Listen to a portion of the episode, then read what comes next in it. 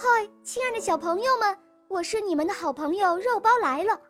今天的故事是来自山西朔州的李子轩小朋友点播的。小宝贝，快出来给大家打个招呼吧。好的，肉包姐姐，我叫李子轩，我今年四岁半了，我来自山西朔州。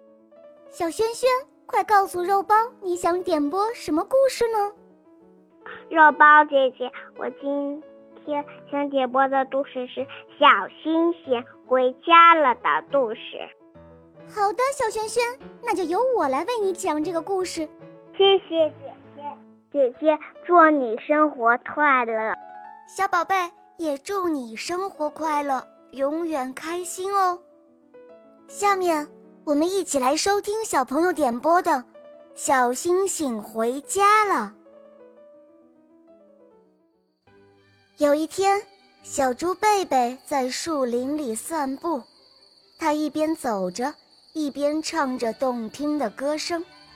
走着走着，忽然，他发现路旁的草丛里有一个白白的东西在闪着光芒。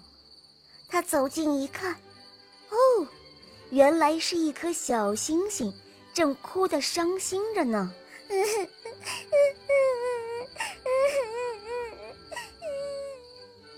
于是，小猪贝贝就上前问小星星说：“小星星，小星星，你怎么了？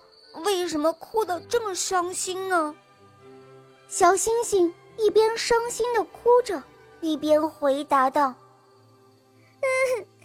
我在天上玩的时候，忽然出来了一颗流星。”然后他就把我给撞了下来，我好想回家呀！我想妈妈，我想回家。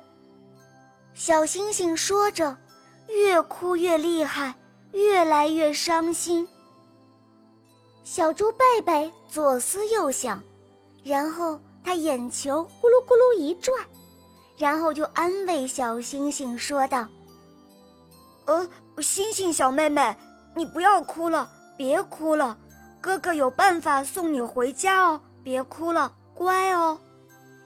小星星一听小猪贝贝说能送他回家，马上就把眼泪收了起来，两只眼睛发光的盯着小猪贝贝问道：“哥哥，真的吗？